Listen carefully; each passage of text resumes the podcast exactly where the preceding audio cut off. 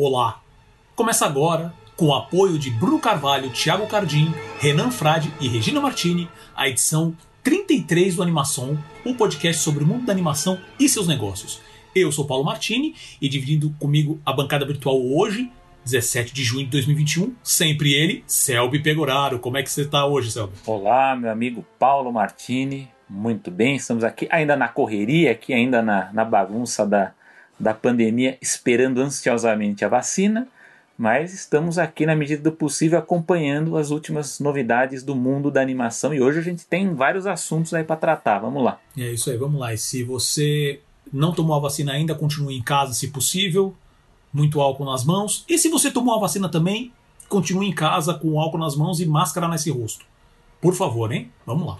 Então, Quais são os assuntos dessa edição, Selby? Bom, vamos lá. A gente vai falar um pouco mais aí as novas informações sobre o fechamento do canal Loading, as problematizações sobre o primeiro teaser trailer da série animada Masters of the Universe Revelation, mais conhecido como He-Man, e vamos falar também sobre a Netflix, um, que vai investir pesado no mercado de games, e também da Argentina, né? A Argentina está investindo em animação, Paulo. E aí, o que, que, que temos aí no nosso radar? Então tá. Antes do radar, né? Se você está. Você também pode ser um apoiador aqui do Animação e ter seu nome mencionado em todo episódio do podcast, como aconteceu agora, né? Com o Bruno, com o Thiago, com o Renan e com a Regina. Então, lembrando que basta acessar catarse.me barra animação e você consegue ver nossas metas, as nossas ideias, o, os projetos que a gente tem lá, mas também as recompensas que você ganha se você contribuir com o podcast. Então, uh, como, por exemplo, newsletter exclusiva, sorteios mensais e muito mais. Então, com cinco reais você já ajuda muito a gente aqui. Então, novamente, basta acessar catarse.me barra animação. Obrigado desde já. E dito tudo isso, vamos para o radar. O radar é um giro sempre rápido né, pelos acontecimentos do mundo da animação e seus negócios. E hoje a gente começa com mais informações sobre o fim do canal Loading. Semana passada, né, a gente é, dedicou um segmento para falar justamente do canal Loading aqui no Animação. Uh, e levanta os pontos principais que, que, comentamos, que foi justamente o descaso da empresa com os funcionários, uh, praticamente nenhuma informação do porquê que o canal chegou ao fim, mesmo com, com, com números sendo apresentados uh, mostrando que, que, a audiência estava crescendo, sabe, que estava tendo cada vez mais alcance, né? E sem falar, na minha opinião, que foi o péssimo, o péssimo precedente para a indústria de entretenimento nacional, com, com, com, uma ponta de distribuição, de exibição, que vai embora do nada. Né? Principalmente para esse conteúdo mais cultura pop, né? conteúdo nerd. Uh, mas eu. A gente achou que seria legal colocar agora no, pro radar para acompanhar, porque afinal de contas já fechou, do que, que importa, né? Pra, porque ainda tem muita informação surgindo daí e, e, e a confusão é muito maior. Tá? Uh, vamos lá. É, eu fiquei sabendo, essa pauta foi uma, uma, que eu sugeri especificamente porque é, eu na, nas sugestões de YouTube que eu tenho uh, foi sugerido o canal é, Quatro Coisas no YouTube, né? E nesse num vídeo específico desse canal. E nele o Pablo Peixoto comenta sobre um tweet do Pedro Lobato, que é do Animes Overdrive onde o Pedro basicamente fala que a Ideal TV, que é a detentora do canal Loading, ela é formada pelas empresas Spring Comunicação e Calunga. Então, não há dúvidas, realmente a Calunga era uma das donas, ela não era só uma co-patrocinadora ou patrocinadora, como o pessoal veio dizendo. Tá? Uh, eles. É, então, no caso, né, a Ideal TV, que existia na verdade, né, tinha o conteúdo da Ideal TV, então ele, é, ele sobrepôs com a Loading. Tanto que a gente já comentou no, no, na edição passada que se você acessar o canal do YouTube da Load, você tem os conteúdos da Ideal TV ainda lá. Eles tiraram todos da Load, né? mas o Ideal ainda está lá. É, e eles adquiriram o canal da editora Abril, que a gente sempre falou, né? Porque eles estão é, usando a estrutura da MTV, da antiga MTV. Né? Que no caso é, era a empresa Abril Radiodifusão SA. Né? E esse canal, na verdade, ele foi comprado em, é, é em 1 de outubro de 2013. Então a Ideal comprou, oficializou isso em 2013, tinha criado esse canal Ideal TV, né? E, e acabou desenvolvendo conteúdo, e agora no fim de, de, de 2020 eles lançaram o Load. Uh, o que, que acontece? Que esse é um dos grandes problemas que o, que o Lobato comenta e o próprio Peixoto também comenta. É que não se pode vender um canal de TV. Quando eu digo vender um canal de TV, estou falando da licença de utilização desse canal. Ela é uma, ela é uma propriedade, vamos dizer, uma licença que o Estado dá né, para a comunicação. Então, uh, segundo o Lobato, a Abril vendeu a licença da antiga MTV na surdina. Quer dizer, ela não comunicou o Estado disso. Né, pelo valor de 290 milhões de reais. Isso lá 2012, 2013. Tá? E aí, uh, então, desde 2015, o Ministério Público Federal vem discutindo com a Justiça a ilegalidade dessa transação. Uh, e o pior, em novembro de 2020, um mês antes do lançamento do canal Loading, a negociação foi considerada ilegal em duas instâncias. Eu acho que a segunda instância né, tinha sido em novembro de 2020. E, e, obviamente, na segunda instância, o canal vai ter que sair do ar. Não tinha o que fazer. Né? E mesmo com isso, assim, parece que tem algum tipo de recurso acontecendo, parece que isso não finalizou. Né? Mas a possibilidade, a, a probabilidade realmente do, do, canal sair do ar é, já está quase em 100%. Né? Mas, então, uh, uma das coisas que vale, vale dizer é que, por exemplo, a própria, isso é uma notícia nessa semana, né, acho que até o Selby tipo, chegou a me mandar, que diz que a Jovem Pan não está mais. Né, no, no, programa anterior a gente falou que estava a Jovem Pan é, é, com, com expectativa de comprar, porque eles estão para montar o canal de notícias dele, deles e também igrejas evangélicas, né, detentoras de, de, de canais de comunicação que estavam querendo adquirir. E a Jovem Pan já não está mais nessa negociação. Né? As igrejas ainda têm igrejas evangélicas conversando. Né? E então só para finalizar meu comentário, é que assim, mesmo em novembro, já com essa perda em segunda instância, em novembro, eles sabiam que era meleca. Eles colocaram o canal no ar e não divulgaram nada desse, desse, desse porém com os funcionários. O que que fez eles finalizarem agora, né? Algumas, alguns, alguns dias atrás, ninguém sabe ainda. Selby, quais são é, seus comentários? É, tem alguns detalhes aí que que eu não, não sabia que haviam sido repercutidos, né? embora essas informações já estavam, digamos assim, navegando aí nas, nas entrelinhas das, das mídias sociais. É, realmente sobre essa questão da Calunga ser sócia e não meramente uma patrocinadora master.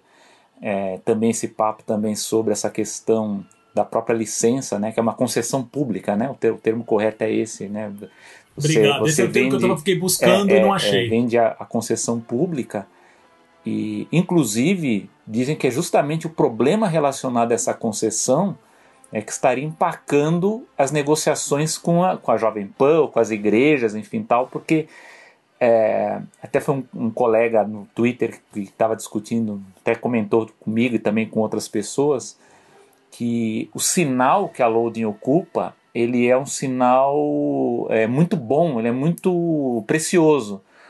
Porque ao contrário dos outros canais, eu vi que a Jovem Pan está praticamente acertada com o canal 24. Né? No passado, né, para quem é mais velho, a Jovem Pan já teve televisão, ela ocupou o canal 16, o HF, ela, ela transmitia muito esporte na época, né? depois deu um problema, ela, ela tinha inclusive parceria com o o Digênio, né, que é aquele o empresário do grupo da, do Objetivo, Unicamp, eles eram sócios ali, aí depois saiu do ar.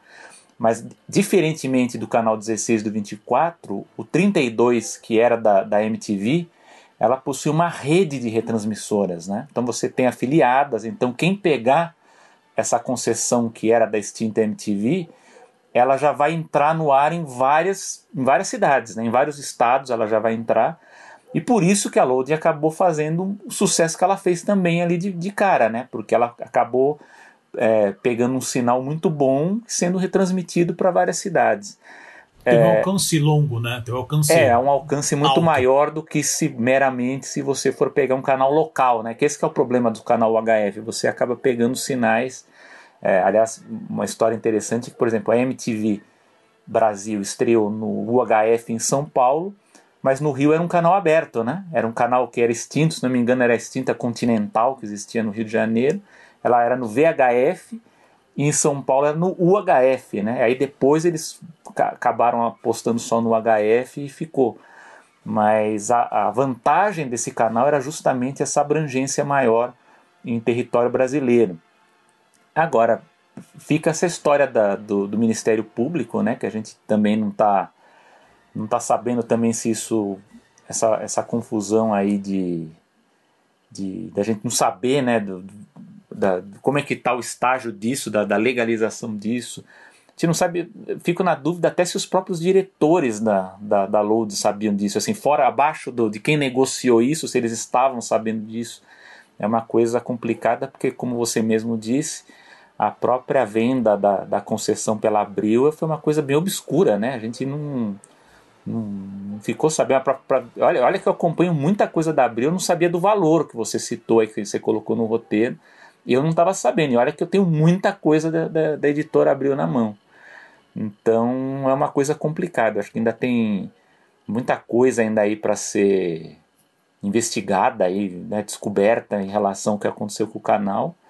E realmente deixou também os funcionários aí na mão, né? Até agora também, você já, já passou não uma semana, já 15 dias, né, que a gente já tinha discutido a pauta, né, da, da loading ali e continuam na mão ali, ninguém fala nada, não se sabe direito também o que aconteceu. É uma, é uma tristeza, né? Eu acho toda a situação lamentável, né? Vamos ver se a justiça aí tá aí na tá de olho aí para ver o que, que aconteceu aí, porque tá tudo muito estranho. Uhum. É, eu, eu, espero sinceramente que saia alguma, alguma notícia boa dessa, dessa questão da justiça, né? Porque olha o tipo de negócio que os caras fazem e não avisa ninguém. E aí eu, eu, eu, isso é uma coisa que eu acho legal falar no, no, na animação, que é justamente essa, essa é a base. Política, economia, isso mexe com tudo. Você tem pessoas lá que estavam fazendo um trabalho sensacional e o canal estava ganhando divulgação. E o que acabou com isso, sabe, com um projeto que todo mundo gostava muito, foi esse tipo de, de patifaria, vamos dizer assim, porque não, não tem outro termo, sabe? Fazer um, um, esse tipo de, de negociata por baixo dos panos, num valor tão alto assim, lógico que é, que é, é para conseguir vantagem. Eu te falo, esse pessoal vai, uh, vai sair com, com vantagens, vão conseguir vender isso daí para frente, ou, ou, então vão fazer um acordo, sabe? Então, assim, e, e assim, é, eu só queria comentar isso para mostrar para vocês que têm acompanhado qual, qual o nível, como é importante ficar e correr atrás desse tipo de informação, sabe? Uh, porque assim, tirando isso, eu não sei se a gente vai mencionar isso em algum momento mais nos próximos animações, porque não tem mais o que fazer. O canal acabou. Certo? Então agora tudo isso é uma questão é, burocrática legal que já não diz, não diz mais nada a ver com o mundo de animação. Né? Então, mas vai saber, vai que isso daí se encerra de alguma maneira, a gente até comenta alguma coisa, mas é isso, gente. Acho que esse assunto aqui tá, tá encerrado e, e a, as opiniões sobre isso a gente já deu no, no programa anterior, ela se mantém então, na verdade, até o nível dela sobe um pouco, é, a intensidade sobe um pouco baseado depois nesse tipo de informação. Se bem que se tratando de Brasil, às vezes as coisas não terminam assim, né? Sempre tem uma novidade. Ah, é. Então vai esperar. É, né? claro, assim, espera-se de tudo, né? Inclusive Mas nada, né? Pode acontecer tudo, é. inclusive nada. É. Vai que os caras, eu não sei o que, que eles fazem, trazem, alguém compra a marca load e traz de volta. Tudo é possível mas com referência a esse ponto específico, Ideal TV, Calunga. Ó, veja que o, o, problema com a extinta manchete, né? Que tá tentando vender as fitas lá, o tape, é. os tapes é. do arquivo da, da, manchete, a própria marca, né? Uhum. Tudo e não foi vendido, né? Foi uma, um negócio uhum. meio estranho ali. Fizeram o leilão e não teve interessados, né? Uma pena, né? Porque acho, tem que preservar aquele acervo, né? Exato, eu acho muito estranho, assim, ah, não ter nenhum tipo de. de de interesse, principalmente de outras televisões que estão. que a gente já vem comentando tanto dessa. No programa anterior mesmo, a gente falou sobre é, é a Amazon MGM, sabe? Que a gente até. Eu até mesmo questionei falei assim: será que o conteúdo da MGM vale. Esse conteúdo é, legado vale tanto, já que ele não tem tanta IP forte? Ao mesmo tempo, a Manchete tem algumas marcas que ainda estão no, é, no, é que, é que teve... na, na, cabeça do brasileiro, é, né? É e, e, não tem nenhum interesse, por exemplo, de um SBT, talvez de uma Band, para falar, vamos aproveitar isso daí pra gente juntar e fazer um, um, serviço. Então, eu acho que assim, até tem o interesse, só que assim, da mesma forma que a gente falou aqui que o Loading, ela, ela é a sucessora, né, do que foi a MTV Brasil, por exemplo, tem um acervo riquíssimo da MTV Brasil. Ele não pode ser explorado, porque ele pertence a Viacom, né, que é a dona da marca MTV, e da editora Abril. Então nenhuma delas pode explorar sozinha, porque era uma, era uma, era uma, era uma produção conjunta. Né? E a TV Manchete é a mesma coisa. Eu lembro que o, o SBT até comprou, ele, é, exibiu é, novelas da Manchete. Né? Foi o caso do Pantanal, Teve lá na Raiz é Trovão, né? Eu não sei se outro canal comprou outras novelas, acho que a Bandeirantes parece que comprou. Teve Chica da Silva, que também foi reprisada. Só que o problema é o seguinte: no caso de Pantanal, o autor vendeu o direito da, do texto da novela para a Globo, né? Ele entrou na justiça ah, e conseguiu ganhar uma indenização do SBT. Então o que aconteceu? Todo mundo tem medo de comprar o acervo da manchete e não pode usar porque tem uma série de, de direitos, contratos ali, malucos ali com, com os autores tal, e, e quem comprar vai ser muito complicado explorar, né? Então, infelizmente, eu não vejo outra saída da mesma forma que o da MTV, provavelmente o destino vai ser museu, vai ser o, talvez a cinemateca, não, não sei o que, que vai poder, porque não, eu acho difícil ser explorado esse tipo de, de conteúdo antigo, né? O que é mais triste ainda, sabendo que a Cinemateca daqui do Brasil está fechada, né, aqui em São Paulo. Então fica mais complicado ainda, mas é, é, eu vejo a, a, complicação dessa questão da exploração desses acervos antigos. A gente vê que o da TV Tupi, por exemplo, está na Cinemateca, né? Então o que sobrou está lá, você pode consultar, assistir, enfim. Tem muita coisa, inclusive, no YouTube, mas infelizmente para explorar fica difícil. Então dá para entender também um pouco dessa questão da não, do não interesse. E por próximo radar, vamos problematizar o trailer da nova série animada do He-Man. Nós não. Né? A internet, sempre ela. Né? Então, assim, eu só vou passar os dados e já vou passar isso direto pro Selby, porque. Gente, então, assim, basicamente, alguns dias né, saiu o primeiro trailer da nova série animada Masters of the Universe Revelation, que é a continuação direta da série animada do He-Man da década de 80. Uh, a primeira parte da série vai ser lançada no Netflix, é uma série uh, original do Netflix, né, é, em 23 de julho, agora, próximo mês. E parece que a internet né, tá, já, já problematizou esse vídeo, que só tem um trailer de 1 minuto e 35 segundos. Né? E eu já vou passar a palavra para o Selby, porque assim, é, é, eu acho que ele, tá, é, ele tem mais acesso a essa, essa bolha de drama que está acontecendo do que eu, e eu talvez faça uns comentários em cima, porque só de ler essa parte me deu um pouco de sono. Mesmo assim, acho que vale a pena fazer alguns comentários. É. Selby, é contigo. Não, não, é, eu acho que é uma problematização de uma não problematização, né? Uma coisa meio. Aliás, a, a, eu acho inclusive que felizmente, até por conta dessa, das pessoas começarem a cair a cair na, na, bom senso de que a gente tem que parar também um pouco de reclamar de tudo, né? Eu acho que até no caso do, do famoso He-Man, né? Que é da, da década de 80, né? Da nossa geração aqui, a gente, que a gente que assistiu He-Man, é, a gente tem que ter noção um pouco das coisas, né? O He-Man, pelo próprio nome, né? He-Man, né? É um personagem masculinizado, né? Então houve uma, uma série, uma certa problematização, né? Ah, porque ele está muito masculinizado. É, aí o outro grupo, né, que também é chato, reclamou porque o, o, o, teaser trailer, o trailer usou a música da Bonnie Tyler ali, aí acharam que estavam zoando, ou então que era uma era uma indireta pro He-Man ser um personagem gay, né, homossexual, e aí não pode, ou então reclamaram do, do design dos outros personagens, porque não sei o que. Eu acho o seguinte, eu acho que a Netflix ela conseguiu com esse projeto fazer talvez uma a gente lógico a gente está analisando em cima do trailer né? A gente tem que ver o que vai acontecer depois né? Porque o trailer é muito enganoso. A gente já viu quantas coisas aí a gente já viu que o trailer é legal e aí quando vai ver é uma bomba né? Uma coisa coisa ruim. Mas eu acho que assim é conseguir uma coisa um, uma produção que realmente atraiu a atenção do público original da série dos anos 80 é atrair esse público. E, mais estrategicamente, é o que? É usar o He-Man, que essa é a, minha, a visão que eu tenho dessa série, como ponta de lança das animações focadas em um público adulto.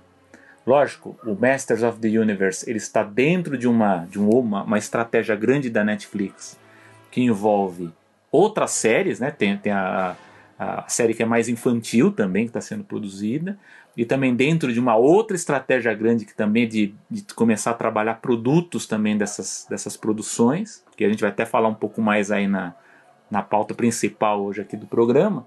Mas o que eu quero dizer é o seguinte: essa é uma programatização que não existe. Né? A gente, eu coloquei isso como pauta porque é o seguinte: isso aqui ela é uma estratégia da Netflix.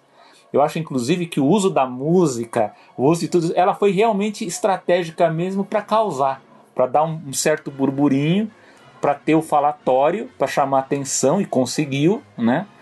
E, e, me parece uma produção muito boa, né? Tem, a gente pode discutir do ponto de vista estético se é legal ou não, né? A gente fala do, do design, outros falam da, do, do timing ali da animação também. Eu acho que pelo que eu vi, eu, eu, gostei bastante, né? Eu vi que o Mark Hamill vai fazer a voz do, do esqueleto no original. E a gente tem o Kevin Smith também. Eu sei que Kevin Smith é uma pessoa polêmica também para muita gente, né? Porque ele, ele representa um pouco a, a mente do, dos criadores antigos ali dos anos 80, 90 que querem tentar recuperar um pouco daquilo, né? Eu sei que tem gente que não gosta, mas eu acho que nesse, nesse caso, pelas entrevistas que eu vi, ele ele está sendo também bem estratégico, ele está também preocupado também com essa questão de, de inclusão, né? inclusive chamou a atenção que a, o He-Man original tem é, é, é uma coisa bem interessante porque ele combina homens, personagens masculinos e femininos ali, já, já dividia na época, né? Ele diz que a maior atenção dele agora é com a inclusão de personagens negros, né? Então é uma coisa bem interessante. Então eu acho que talvez, e é isso a minha expectativa, depois vou até passar para o Paulo também para saber qual foi a, a primeira impressão dele, mas é realmente de você ter uma, um equilíbrio legal entre ter novidades, né? Você apresentar uma coisa nova, uma continuação ali da, do que, da, da série original, é, de uma forma que atraia esse público adulto, né? Não trair, que eu acho que esse é um problema que acontece muito, a gente acaba reclamando, aí as pessoas falam, é, mas não é para você, é para o público infantil novo, né? Eu acho que aqui realmente eles querem fazer essa ponte, falam assim, ó, a gente está fazendo uma coisa que é para você, que é fã também do antigo, que quer rever, que quer ter aquela coisa da nostalgia, né, de ver novas aventuras, e servir de ponta de lança para as produções adultas e também para outras produções desse universo voltados para a criança. Né? Então eu acho que, de, de, certa forma, essa não problematização ela foi provocada, né?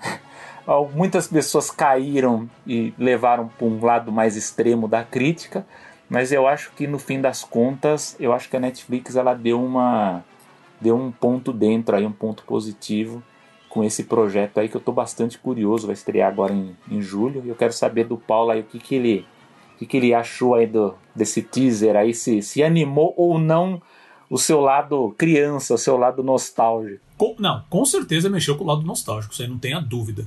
Uh, eu só achei estranho. Quando você sugeriu a pauta, essa foi, essa foi como ele, o Selby mesmo falou, essa foi uma sugestão dele. E eu achei, falei, gente, o que que estão problematizando com o trailer do He-Man?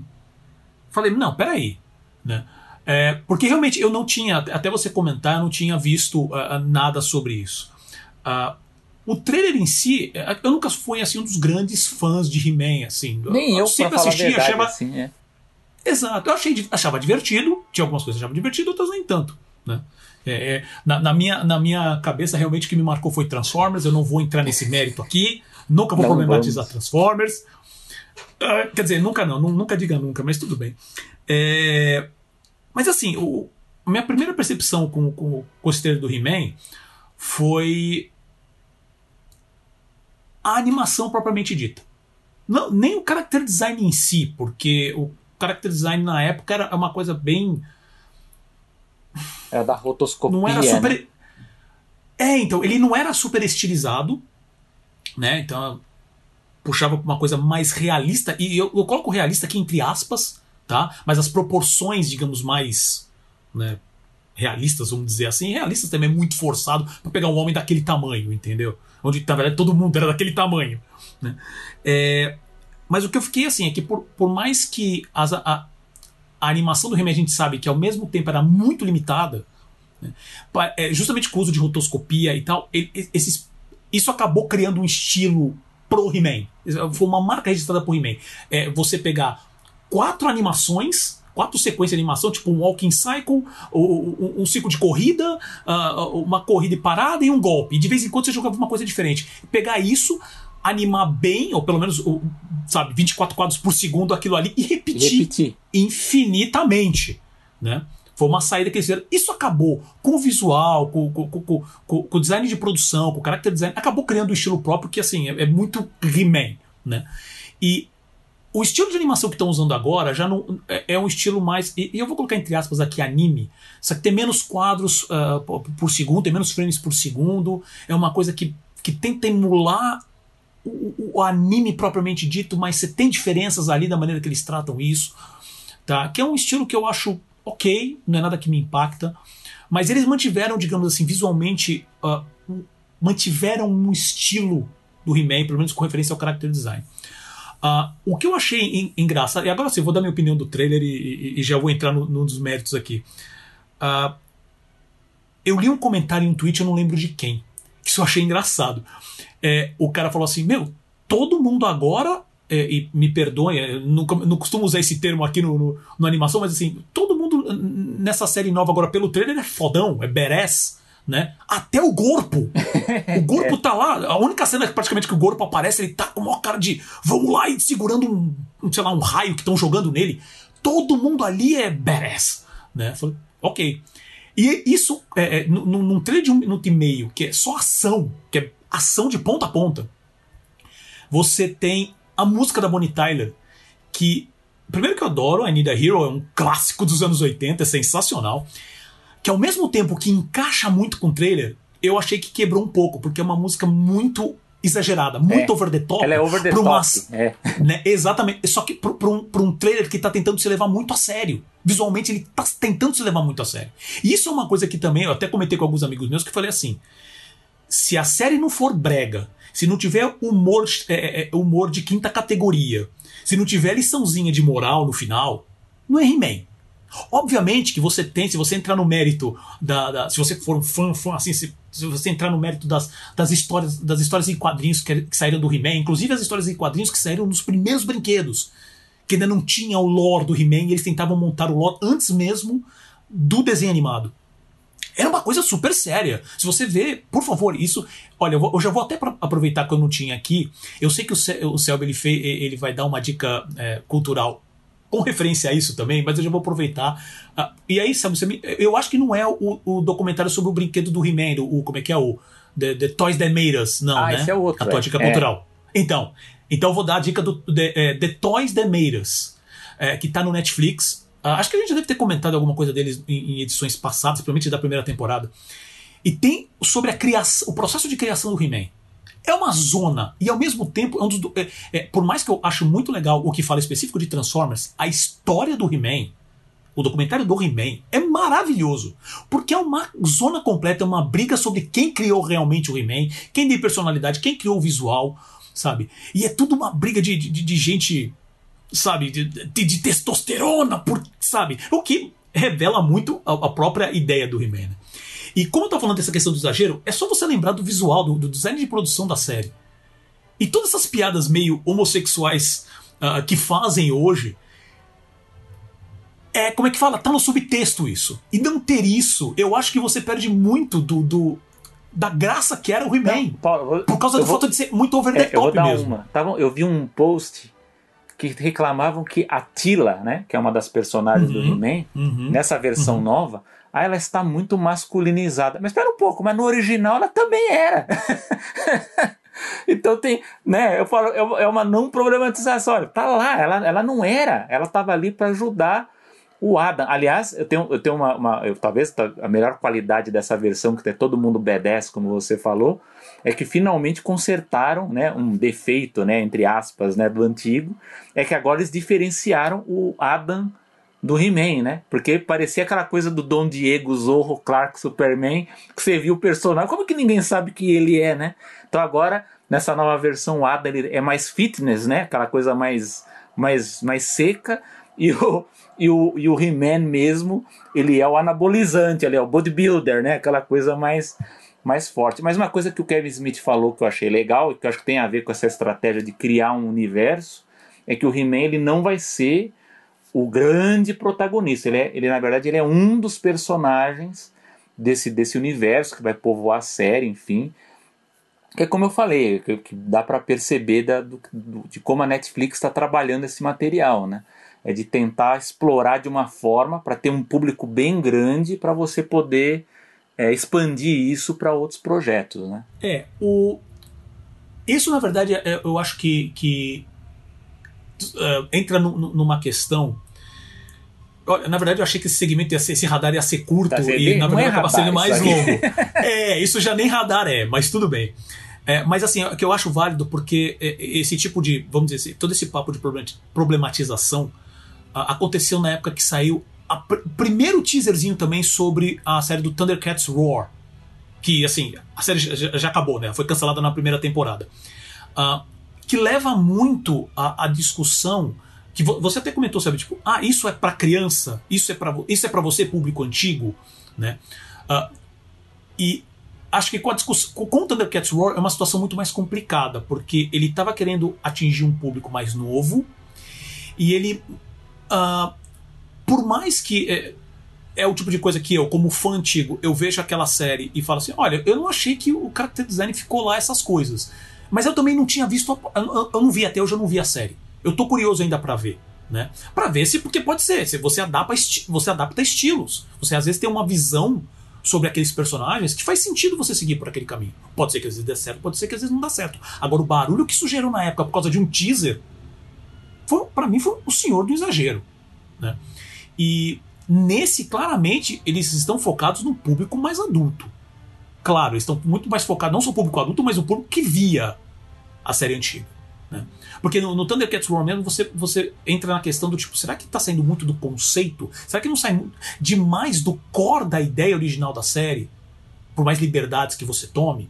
Né? Esse não, eles estão falando assim: olha, isso aqui a gente vai pegar o público adulto, o público velho, o público nostálgico, o nerd enjoado e sim, esse termo é claro, nerd enjoado, e nós vamos entregar esse produto para ele. Vamos tentar talvez fazer coisas. Isso é óbvio que eu acho que também tem, né? Vamos tentar adaptar coisas para os dias atuais, como você mesmo falou. Talvez colocar personagens negros que é, é, é, basicamente não existia. Onde você tem um todo o lado. É, todo o lado do bem. Todo o lado do bem é branco. O máximo He-Man que fica assim meio torradinho depois que ele, que ele, que ele usa o poder para virar, né? Que ele fica meio bronzeado. E, e, e, o lado do mal, vamos dizer assim, é todas as criaturas bizarras, estranhas. Né? Você pode entrar nessa, nessa discussão também. Né? E, e, então, é, agora, isso está muito mais claro. Vamos atacar o, o público nostálgico. Ah, o fato para mim do Kevin Smith estar tá lá, na minha visão, ele primeiro, ele é um cara que entende, ele gosta, ele ama esse tipo de universo dos anos 80, então é, falar que ele é o. Ele é, é o nerd enjoado. Ele é, ele é um nerd enjoado, mas ele é um nerd enjoado que entende principalmente descrever personagens e na minha opinião, tá? Ele sabe escrever diálogos muito bem. Eu não sei qual foi o, o dia a dia dele na produção dos roteiros, mas obviamente ele deve ter dado. Uh, ele é produtor executivo. E, e, e, eu sei que ele é muito. Com essas coisas, ele gosta muito de estar tá lá no dia a dia, o máximo possível, né? Ele não é o roteirista especificamente. Mas ele com certeza ele acaba trabalhando até um pouco como showrunner de uma certa maneira. É, ele é, dando ele as é dicas principais. É. Exato. Né? Então, uh, isso é uma coisa também que me faz esperar uh, bem, que ele que acho que ele vai pegar esse material e saber adaptar sem perder essa essência. E, e quando eu digo essência, essa essência é ele é completamente.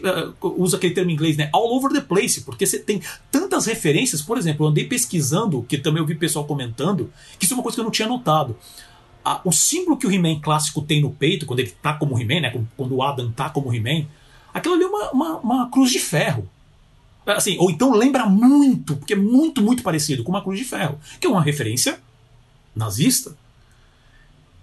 E aí eu fui procurar assim, tá bom, mas por que, que eles utilizaram esse elemento?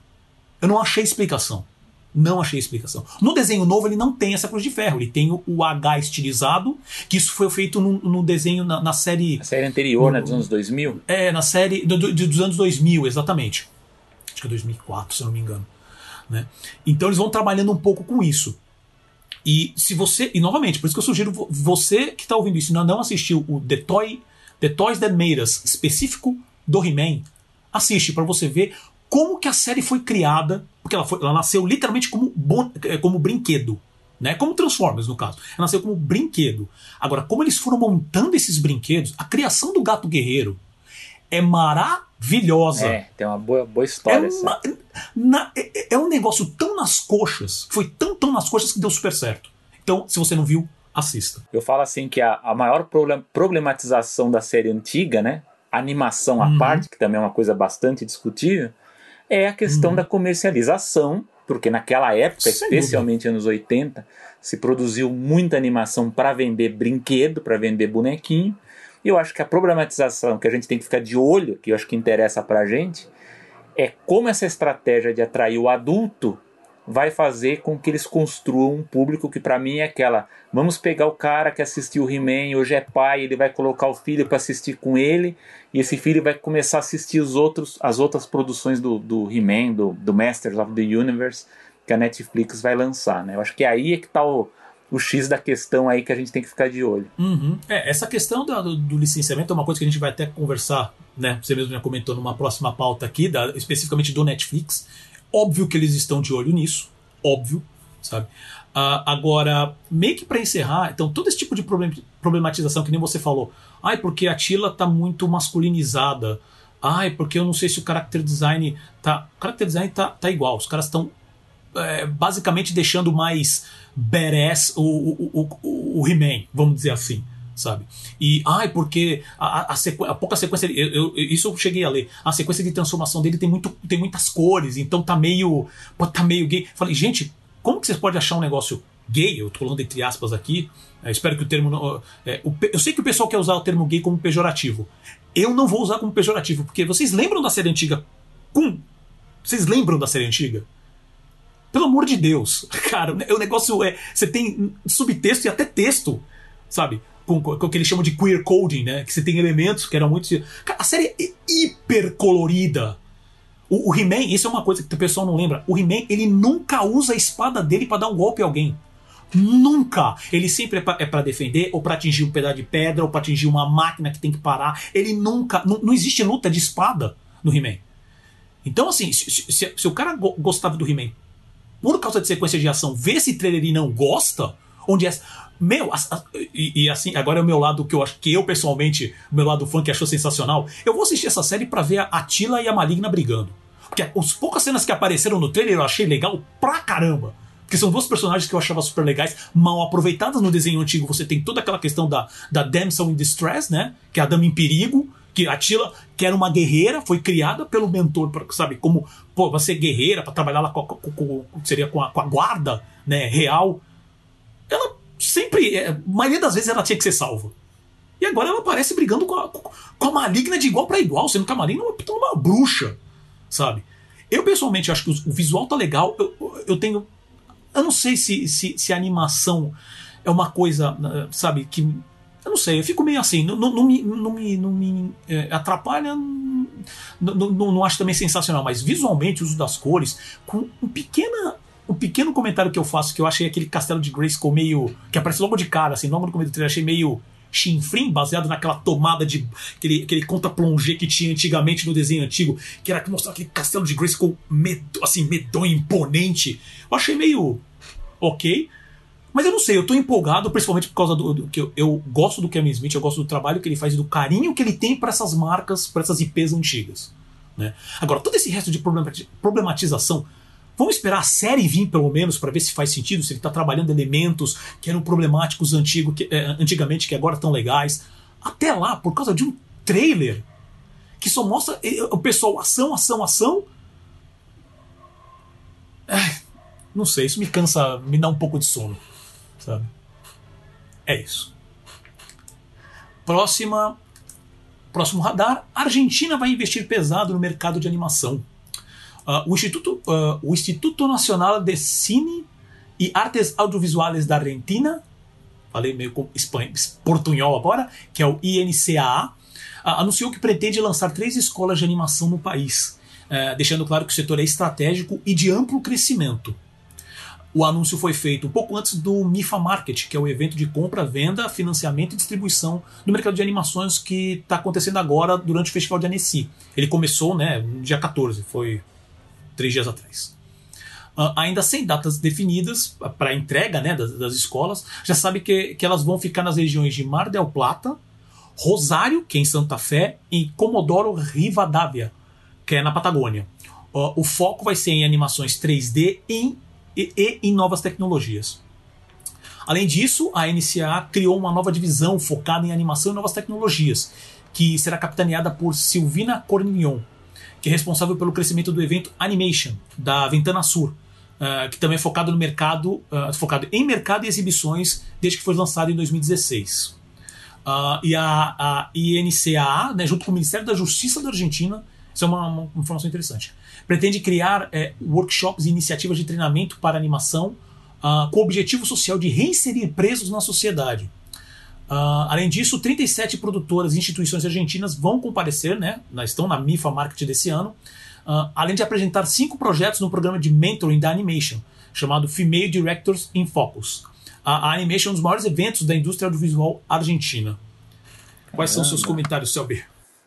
Nossa, muito bem, né? A gente saber de de projetos aí de incentivo à, à formação né, profissional né, do, de animadores e também de políticas públicas aí voltadas para para produção, enfim, para que tenha mais filmes, né, mais, mais no que a gente gosta de chamar também de desenhos animados.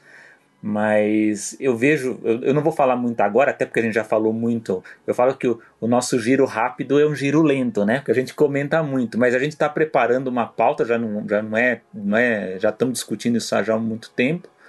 Uma, um programa especial sobre animação na América Latina, né? Eu já tenho selecionando aqui é, muito material, mas eu achei bem interessante essa, essa proposta argentina, porque eu sei que outros países estão de olho nisso, né? Por exemplo, a Colômbia, eu sei que tem uma faculdade agora, não vou lembrar agora de cabeça, mas eu vou comentar quando a gente for discutir a América Latina, que está, in, está investindo também em animação. Inclusive, na época, isso foi pré-pandemia, inclusive eu fui um, um dos nomes indicados, inclusive, para ir para a Colômbia para assumir uma das aulas lá de, de animação na, na, nessa, nessa universidade, né, lá em Bogotá. Então há esse interesse forte aqui de, de, de, animação. Eu acho bem interessante porque eles, eles veem a animação como forma estratégica, né? uma coisa bem interessante, como a gente viu na Espanha também, outros países que, que estão, vem, estão vendo a animação por essa forma, né? e criando cursos específicos de animação, ao contrário aqui, por exemplo, do Brasil, que a gente ainda tem essa coisa da animação, ela está ainda encaixada dentro de outros cursos. Né? Então você tem animação dentro do curso de cinema, ou animação dentro do curso de design, ou às vezes eu já vi animação dentro do curso de arquitetura, você tem um, um curso ali de, que envolve animação dentro também. Então eu acho que os nossos países aqui, os vizinhos, eles estão um pouco mais adiantados nessa questão de como colocar animação realmente de uma forma é, autônoma né, em relação a esses cursos. Acho que tem, é, tem que haver o diálogo, né? Mas eu fiquei bem feliz e eu vou me, quero me aprofundar mais até para a gente é, desdobrar um pouco mais, é, detalhar mais quando a gente for falar da, do que está sendo a experiência, experiência latino-americana. Olha, eu pessoalmente achei muito bom.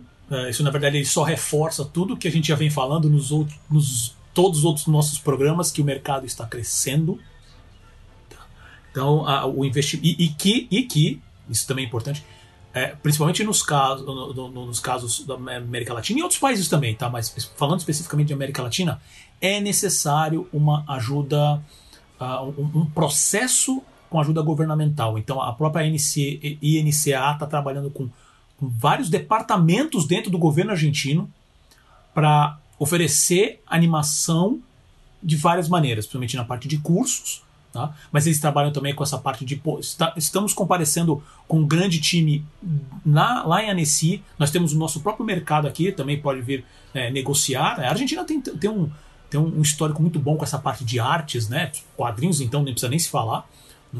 E o fato de eles estarem também em Annecy é, eu não sei como isso está hoje. É, é, e, e, na verdade, assim, essa notícia especificamente uh, eu, eu, peguei da, do site da Variety.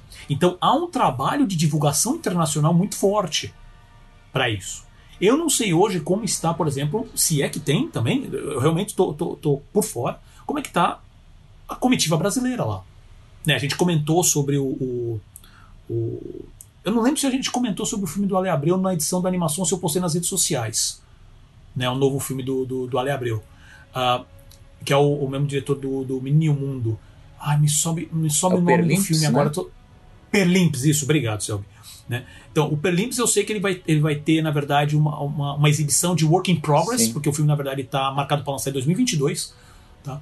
Mas eu não sei como é que tá, ah, como é que tá a comitiva brasileira e a É o que eu sei que a no- Argentina, o que eu achei, o- pelo menos. o, o- não sei se é o ministério, é um órgão é, governamental do audiovisual lá, ele tem esse trabalho de.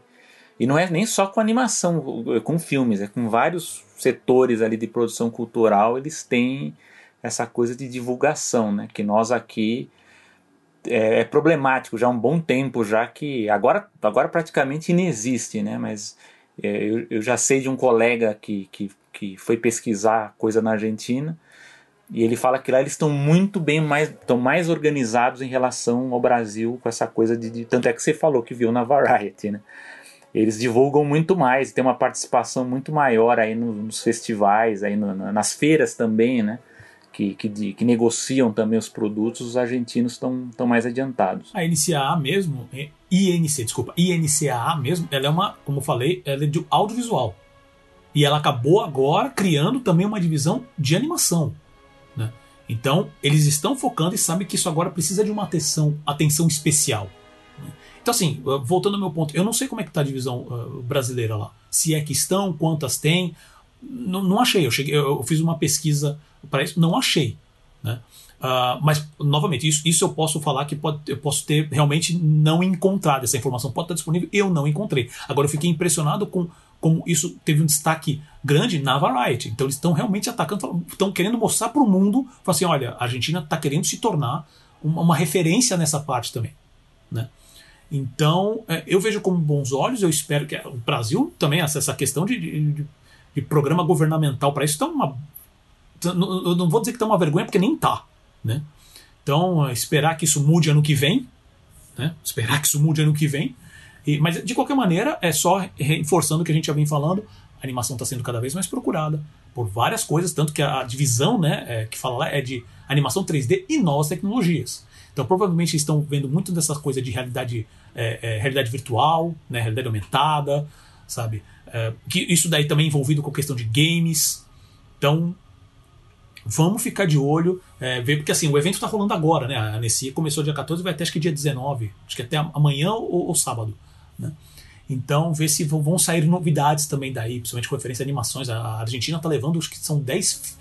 Eu não, é, no artigo da Variety eles mencionam 10 títulos, né? Como se fossem 10 filmes e curtas. Eu não sei se só isso que está indo ou se realmente são os destaques. né? Mas espero que saia muito comentário bom esse processo.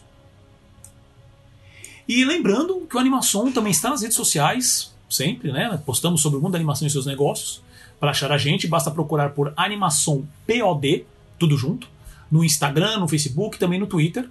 E o Twitter especificamente tem os nossos Twitters pessoais lá, o meu, arroba Paulo Martini, e do Selby, arroba Selby Pegoraro. Muito bem, eu tenho aqui algumas, alguns comentários legais sobre eventos de animação que estão acontecendo.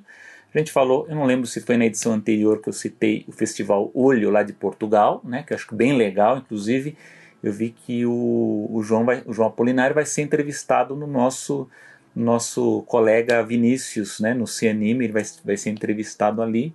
Então procurem. Acho que já até já saiu, já já, saiu? Eu não se sei, acho que eu vi a. Acho chamada, não, não sei se já saiu, mas vou conferir. Mas nós temos aqui eventos no Brasil. Então, nessa edição eu vou falar para vocês aqui um resuminho do que está acontecendo. É, foi anunciado essa semana três eventos legais aí que eu acho que vale a pena ser citado. Um é o Experimenta Anima, Uh, é um encontro nacional de animação experimental, já é a segunda edição. Ela vai ser realizada entre os dias 24 e 26 de agosto de 2021.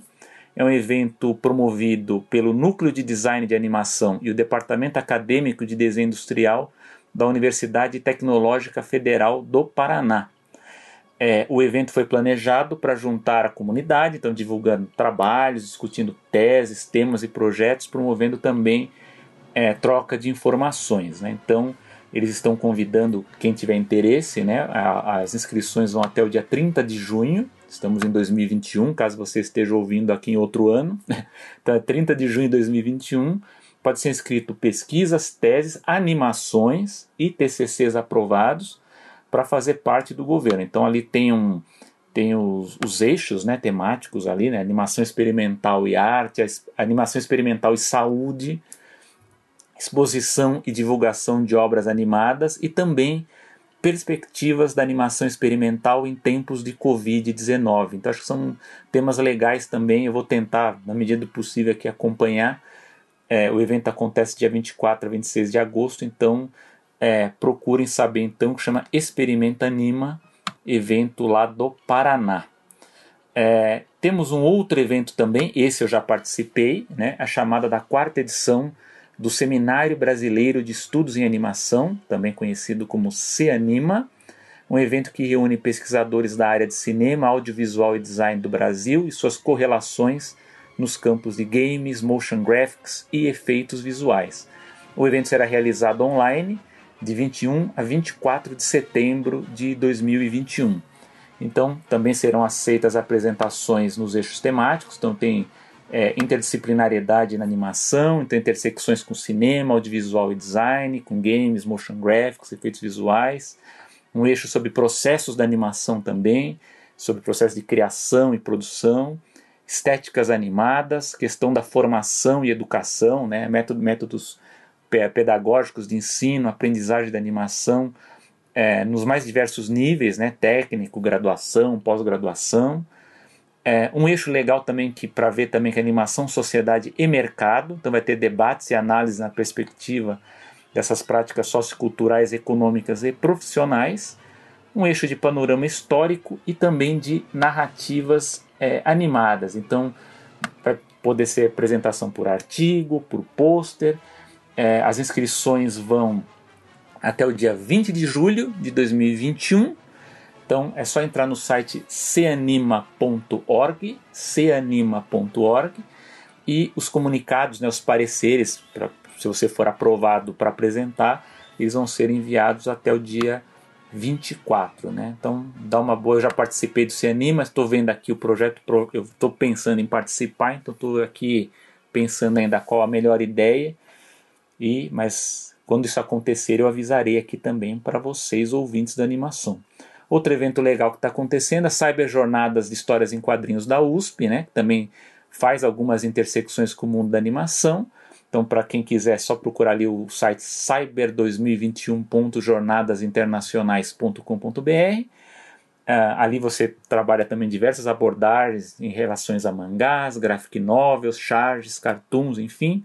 Então vocês procurem o site, as inscrições vão de 15 de junho a 15 de julho de 2021 e o evento será virtual nos dias 29, 30 de setembro e 1 de outubro de 2021. A taxa de inscrição é 60 reais nesse caso.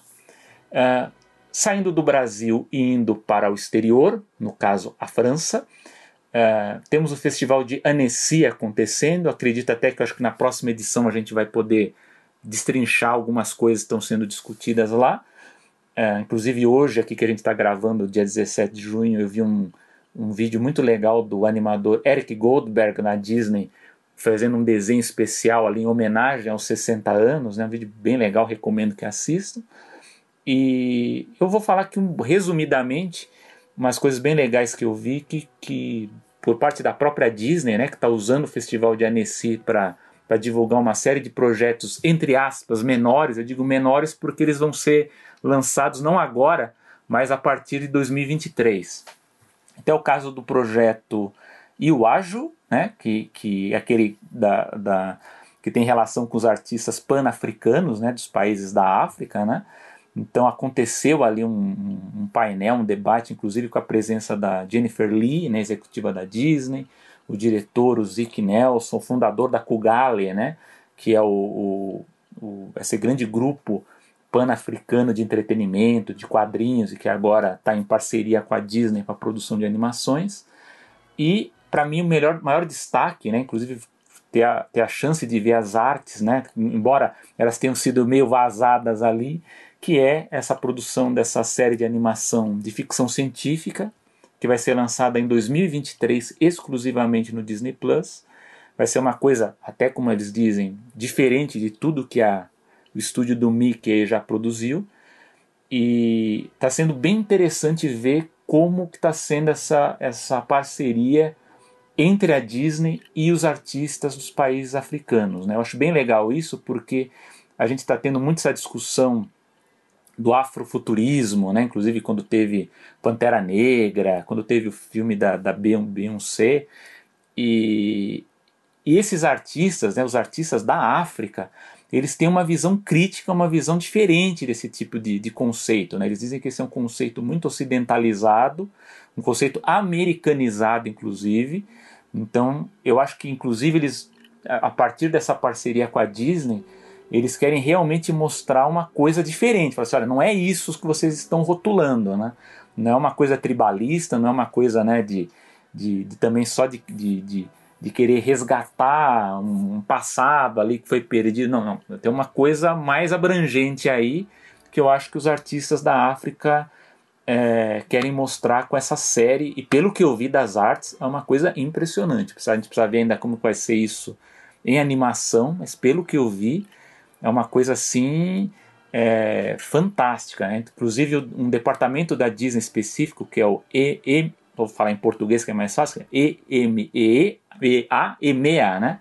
que é a divisão da Europa, Middle East e África, né? Europa, Oriente Médio e África, que eu não sabia, uma novidade, eles estão produzindo outras séries também com essa coisa da, do, da parceria com os artistas da África. Né?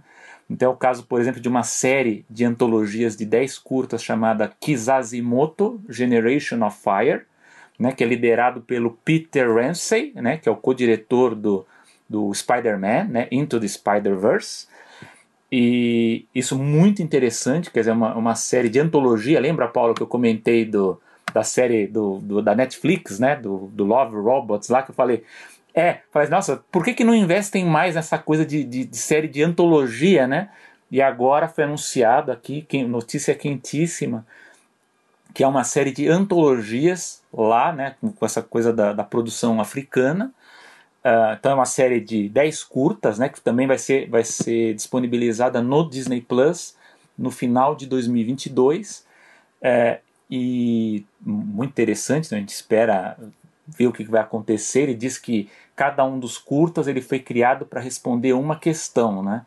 Que é uh, o, o, o que será né, da, do, do, do, futuro da África a partir da perspectiva africana, né? Então isso é bem legal de ver o que está sendo produzido. E a outra é uma nova série, é, isso pelo que eu vi é da África do Sul, de artistas da África do Sul.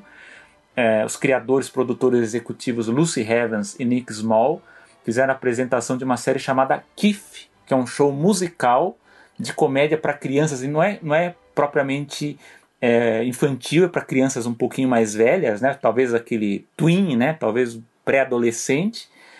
É, e é, é, então, um pouquinho mais velho, né? Então tem um esquilo e um coelhinho, né? Esquilo Keith e o coelhinho Bear. Então fala uma criança que mora com os pais, vai para a escola, tem uma comédia ali envolvendo. Eles não, eles não deram muitos detalhes é, sobre o que, que vai ser a série, mas aí eles falam que Kif na África do Sul é uma gíria para legal, incrível, né? Seria o cool, né? O awesome, né? Do, do, do, lá dos americanos, norte-americanos. Então tem o Kif. Então o, o produtor executivo fala é como um bom par de jeans que nunca sai de moda, né? Que é disso que o mundo está precisando, né? Então vai ser uma série é, bem animada, né? Falando de amor, bondade e tal mas com mas vai ser uma coisa é, tão infantiloide, né, como alguns às vezes criticam desses projetos. Não vai ser uma coisa para um público um pouquinho mais velho, né? Ela está sendo desenvolvida pela Disney Television Animation em Los Angeles, né? E, e vai ser uma coisa bem legal. Aí vamos ver o que, que vai acontecer. E uma outra série também, que foi anunciada em fevereiro pela Entertainment One e a Frogbox, que é uma série pré-escolar, aí sim para um público mais novo, que é o Kia and the Kimoja Heroes, que está sendo programado para ser lançado no Disney Junior em 2023. É, o programa chamou a atenção da Disney como parte da, de um. Isso é bem legal também, que eu não sei se as pessoas sabem, mas a Disney tem um African Story Lab, quer dizer, um grupo de trabalho para trabalhar histórias de origem africana. Então essa série partiu dessa, desse laboratório, né? Que foi uma iniciativa lançada em 2015 para buscar desenvolver talentos do continente africano. organizada pela Triggerfish, né? Então, nessa série nova Kia and the Kimoja Heroes, vai ter uma menina chamada Kia, né, de 7 anos, e dois melhores amigos que usam suas bandanas mágicas para se tornarem super-heróis e vilões de batalha que ameaçam a sua comunidade. Então, lógico, isso aqui é só uma é só um trecho aí do que está sendo anunciado no Festival de Annecy, mas eu fiz questão de trazer aqui para essa edição de animação porque são coisas realmente inesperadas, assim, digamos assim que são produções que estavam ali meio que na penumbra e agora estão ganhando mais atenção e pelo que eu vi, são projetos bem legais. Parecem propostas diferentes. Isso que só é. para isso já trai a, a, curiosidade, ainda mais que. Sabe aquela coisa que a gente reclama que, que, é, tá tudo igual, né? Esse aí é, diferente, né? É, então, a, a, gente sabe que também a Disney tem essa mania de criar o estilo dela próprio e, e normalmente é uma crítica a, antiga, na verdade, né, de como a Disney faz isso de dar uma diluída nesse tipo de coisa e matar um pouco a visão muito, muito artística, né, para transformar num produto.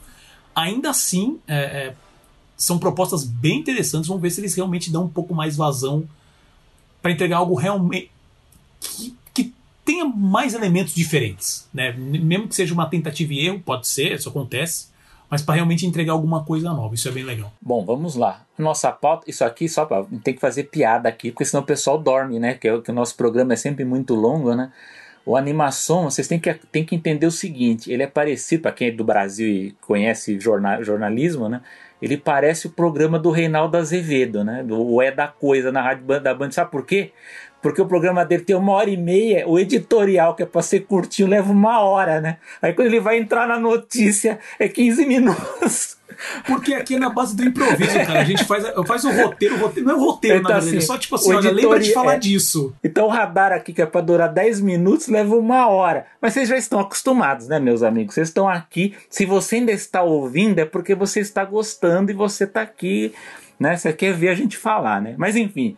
A, não, é, não nossa... pode falar que é novidade, assim, ah, é a primeira vez que eles fazem isso, pelo amor então, de já Deus. Estamos né, já na, já tá quase já indo pro final da segunda temporada, né? Então o pessoal já deve estar acostumado. Mas enfim, é a nossa pauta aqui. A gente, o He-Man, para mim, já é a pauta principal aqui, né? Mas enfim, mas a gente vai tentar fazer com que essa seja. Netflix pode investir no mercado de games. Paulo, o que, que você nos conta disso? Essa é uma, é, é uma notícia grande, ela ainda está bem, bem a nível de rumor, já confirmado por algumas fontes que está nesse processo. Mas aquele negócio, né, Silvia? A gente começa a falar de, principalmente de coisa, de coisa nostálgica, e aí o, o assunto importante aqui, que, que realmente pode mexer bastante no mercado, a gente fica, pô, vamos falar rapidinho isso aqui já passa para as dicas futurais. Não, brincadeira, gente, a gente vai falar isso aqui direito, fiquem sossegados. Tá? Porque também isso aqui é uma coisa bem interessante. Então, assim, como eu disse, mesmo ainda são rumores, né? Mas já tem ba bastante informação uh, dizendo que a Netflix quer entrar mesmo, cair de cabeça no mundo dos games. Né? A gigante do streaming estaria contactando executivos e pessoas-chave do mercado uh, com o objetivo de criar um serviço de assinatura semelhante ao serviço de vídeo, né, de filmes e séries que, elas, que ela possui hoje. Uh, o, o, serviço, né, o, o Netflix já licenciou marcas como Stranger Things e Dark Crystal para desenvolvimento de games no passado. Além de ter criado o que chamam de filmes interativos, né, como aquele Black Mirror Bandersnatch, e um que eu não, não conhecia, que é o Unbreakable Kimmy Schmidt, Kimmy vs. The Reverend, e, e, que seriam os primeiros passos nesse mercado, e as fontes dizem que, que os, os, os resultados foram bem positivos. E o, o, benchmark, né, a referência que está sendo usado para essa, essa entrada no mercado é justamente o Apple Arcade que é o serviço de assinatura de games da, da, da, da dona do iPhone, né? É, onde o usuário paga um valor fechado por mês e tem acesso a um catálogo de jogos. Uh, não se sabe ainda se a Netflix estaria com planos de desenvolver os próprios games, mas esse é um comentário meu, né? Pensando na, na ah, da maneira que eles começaram o negócio do streaming, onde eles basicamente criam, quando o streaming estava começando a crescer, eles começaram a investir em, em, em, conteúdo próprio antes mesmo das outras empresas começarem a investir em streaming. Né? É, então, assim, não, não tem ideia se eles vão realmente pensar em desenvolver conteúdos próprios, games próprios, e nem, isso é uma coisa interessante também, nem se a própria, é, se a tecnologia de streaming vai ser utilizada, como é, por exemplo, hoje o caso do Stadia, não sei se você conhece, mas o Stadia, ele é um projeto do Google, ele é um console que foi lançado, onde, eles falam que são os games na nuvem, onde você não tem, não há cartucho, é, você escolhe o jogo, ele baixa para você na hora e, e muita coisa é rodada direto na nuvem. Então não tem ainda confirmação de nada disso. Que todas as informações que mostram até agora é que eles estão interessados em entrar nesse mercado. E aí, Selby, qual é a sua opinião sobre é. isso? Eu acho que todas as produtoras, as grandes corporações que entraram no mundo do streaming, elas nesse exato momento, elas estão investindo coisas que, assim, digo, coisas grandes que a gente ainda não tem noção do que elas são. é, esse é o primeiro ponto. O segundo ponto que eu acho que game, os games eles são realmente o maior desafio que essas, essas grandes gigantes do streaming têm, porque isso a gente já discutiu aqui no Animação, é, o game ele é muito bom porque ele traz engajamento, porque a gente tem muitos games em que você joga co coletivamente, né, conjuntamente, e você traz a duração do consumo desse conteúdo. Né? Então a gente tem um, um público considerável, grande, que passa horas jogando videogame. Então, o que a Netflix quer, o que a Disney Plus quer, a Amazon Prime quer, é que você fique muito tempo assistindo na plataforma. Né? Então, uh, a gente vê que até por conta de, de tantas produções que, que estreiam aí cada semana, muitas delas você, as pessoas não assistem inteira, né? Você assiste um pouquinho, não gosta, para, né? Então, e, e não vai. E com o videogame, a gente sabe que isso funciona numa dinâmica diferente. Quando o negócio emplaca, ela vai prender o público ali, né? Agora, como é que vai funcionar a dinâmica disso dentro das plataformas existentes? É, é, é, uma complicação, é um desafio. Até agora eu tenho já vi várias entrevistas sobre isso. É uma coisa que não está muito bem definida. Eu inclusive achava que quem iria despontar primeiro seria o Google e até agora isso está muito muito parado, a gente não sabe se, se isso é uma coisa que vai aparecer de repente. A própria Apple, como você falou, também, né, que, que também tem uma experiência com, com essa questão dos games, mas até a Apple também tem o problema que o próprio serviço de streaming dela não, não, não cresceu como era esperado, né? ela acabou sendo atropelada pelas, pelas, pelas concorrentes. Mas eu acho que a Netflix ela, tá, ela, ela já está pensando numa estratégia muito maior que envolve os games. Inclusive, eu vou, vou acrescentar aqui algumas informações do que saiu agora nessa última semana, que realmente ela tá, ela, ela, ela já chegou num ponto em que ela já tem uma base de assinantes muito boa, continua atraindo público. Você, é que nós estamos tendo mais assinantes, a Netflix ganha assinantes. É, só que agora ela precisa ver uma forma de rentabilizar, de ampliar os ganhos com base nesse público. Né?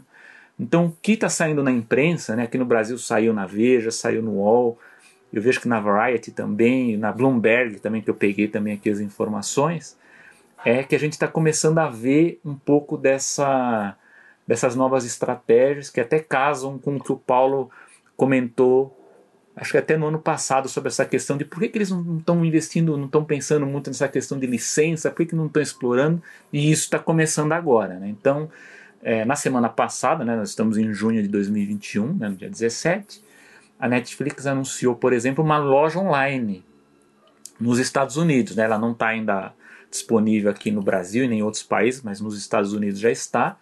E também um festival de comédia em 2022. Então, é, é, o que está sendo divulgado na imprensa é que a Netflix já está preparando, por exemplo, uma linha de roupas e eventos ao vivo ligados à série Bridgerton, né, que a gente até comentou, chegou a comentar aqui, é, eventos e produtos de consumo para as novas temporadas de La Casa de Papel, The Witcher e Stranger Things, Stranger Things, né, também a série também foi muito popular aqui no Brasil, né, e o executivo, né, o jornalista da, da Bloomberg, né, ele, ele fez uma análise, inclusive, sobre esses anúncios. Né? Ele fala assim que o, o investimento em streetwear, né, em, em, roupas né, e bonecos de ação, sinaliza uma evolução da estratégia da Netflix, que durante anos focou em um objetivo: conseguir que mais pessoas se inscrevessem em seu serviço de streaming os executivos consideravam os produtos de consumo pouco rentáveis para se preocupar.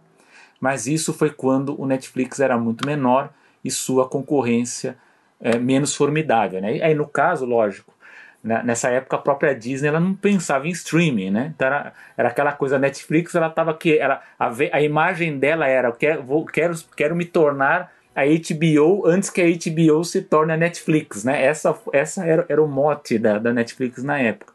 Só que com a dimensão que a Netflix chegou, inclusive com essa questão de também ganhar premiações, né, incluindo o Oscar, enfim, a, a, a, Net, a Netflix ela já chegou, ela já emplacou a sua imagem como uma produtora de conteúdo é, de boa qualidade. Então, o foco que a imprensa está dando agora com esses anúncios é que é o seguinte: agora a Netflix ela corre para se tornar a Disney antes que a Disney se torne a Netflix. Né? Então, o novo e-commerce, que, que, que grande estratégia da Netflix nessa, nessa parte, ela, é, ela é um foco em, com, com foco em produtos, ela é parte dessa estratégia para concorrer com a Disney, mas ela não é a única. Então, o que eu, o que eu consegui pegar aqui também é que ela está também tentando criar uma espécie de kit franquia, que também é uma novidade também no caso da Netflix, que ela quer seguir o modelo da Disney. Então, eu vou citar um, um, um diretor que o nosso amigo Paulo Martini adora, o Zack Snyder, né?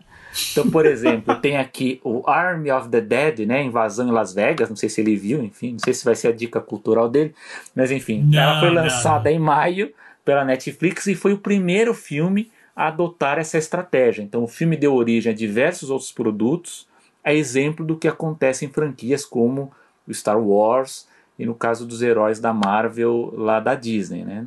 Então, Army of the Dead foi lançado em 600 cinemas antes da estreia da produção na Netflix. E que isso foi um recorde para uma produção da empresa, né? Mas mesmo antes da estreia, a Netflix já está produzindo outro filme da história, né, que chama Army of, the, of Thieves, está previsto para ser lançado ainda esse ano, além de uma série animada vai ter o Arm of the Dead Lost Vegas. Né? Olha só como está sendo trabalhado isso. Por isso que aquela, aquela pauta que a gente falou do He-Man é interessante, porque aquilo também é uma estratégia que vai se desdobrar em outras produções. Né? No... Parece que eles finalmente estão olhando para pro, os IPs. Assim, é. pra, eu quero criar um IP e expandir esse IP. Isso, então. O filme, né, no caso do, do Arm of Dead, ele, inclusive ele eles estão falando que estão desenvolvendo uma atração que caberia perfeitamente no caso de um parque temático, né? Então, estão falando que no segundo semestre de 2021 eles vão lançar, a Netflix vai lançar uma experiência de realidade virtual em diversas cidades, onde quem comprar os ingressos poderá dirigir um caminhão de tacos até Las Vegas lutando contra zumbis. Então você vai ver, eles estão investindo até nesse tipo é, de experiência é, com as produções. Né? Então franquias também abrem caminho para videogames e spin-offs. Então, por exemplo, La Casa de Papel, ele vai ter uma versão coreana, né? Então, a nova estratégia da Netflix com esses diversos produtos ajuda a manter a marca viva na, me na memória dos usuários nos intervalos das temporadas ou enquanto não chega um novo filme. Então, se a La Casa de Papel ainda não foi lançada, por que, que você não lança um videogame nesse intervalo da temporada, né? Ou um, um, um, um conjunto aí, uma, uma um, um, pacote de novas roupas, né, de novos produtos relacionados a essa série, logo que acaba uma temporada entre uma e outra, né?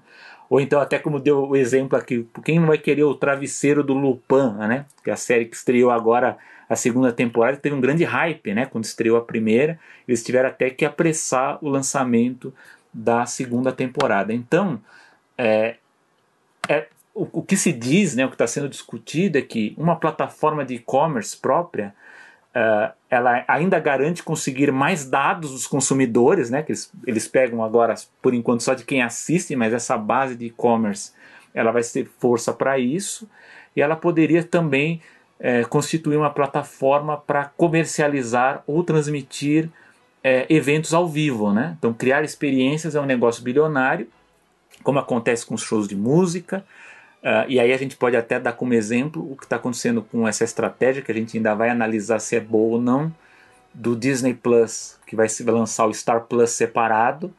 E um dos motes né, para justificar essa separação é que o Star Plus vai investir em conteúdo ao vivo, que é uma coisa que a Netflix ainda não tem.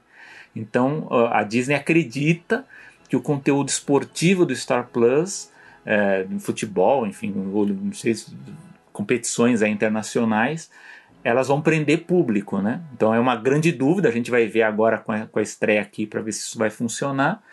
Uh, mas, é, como a gente sabe, esse tipo de estratégia nas franquias, né, com lançamento de produtos e de experiências, é um negócio que uh, com a Disney dá muito certo, né?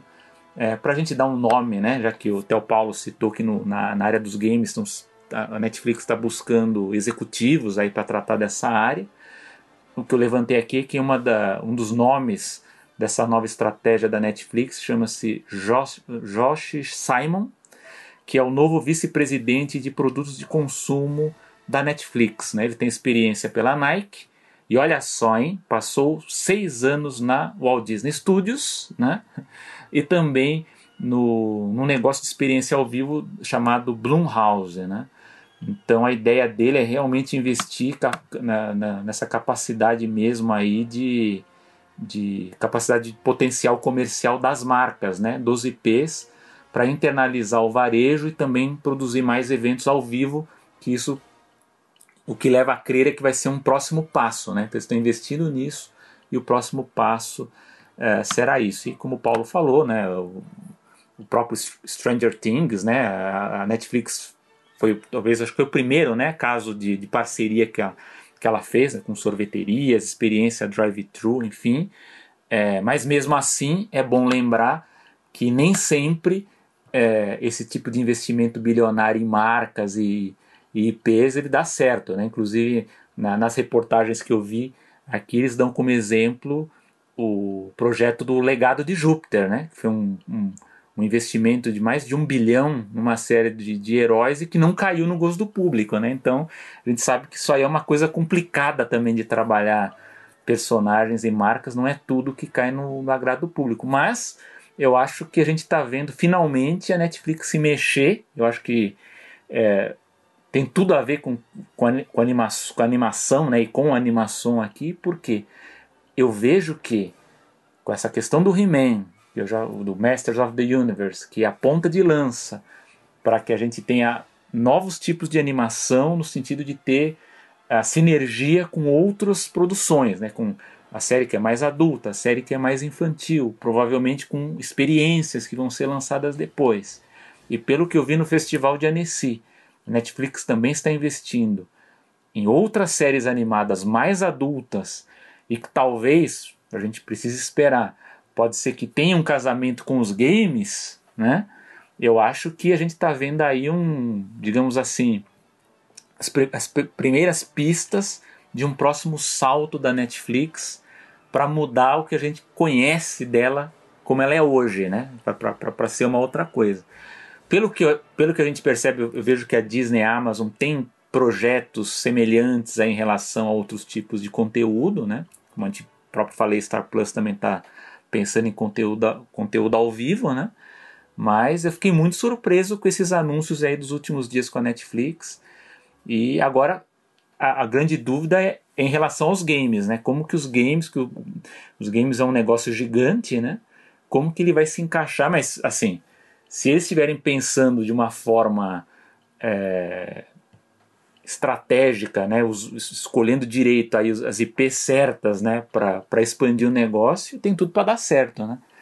Mas vamos ver o que, que vai acontecer. E aí, Paulo, o que, que você tem aí de, de comentários? Então, Bom, você acabou falando toda a minha parte que eu ia comentar sobre. Ah, você o, ia comentar o, isso?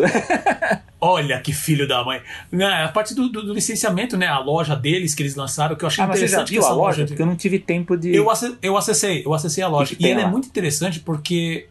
Primeiro que é uma loja, é uma loja da Netflix, né, online, né, um site de e-commerce online específico da Netflix.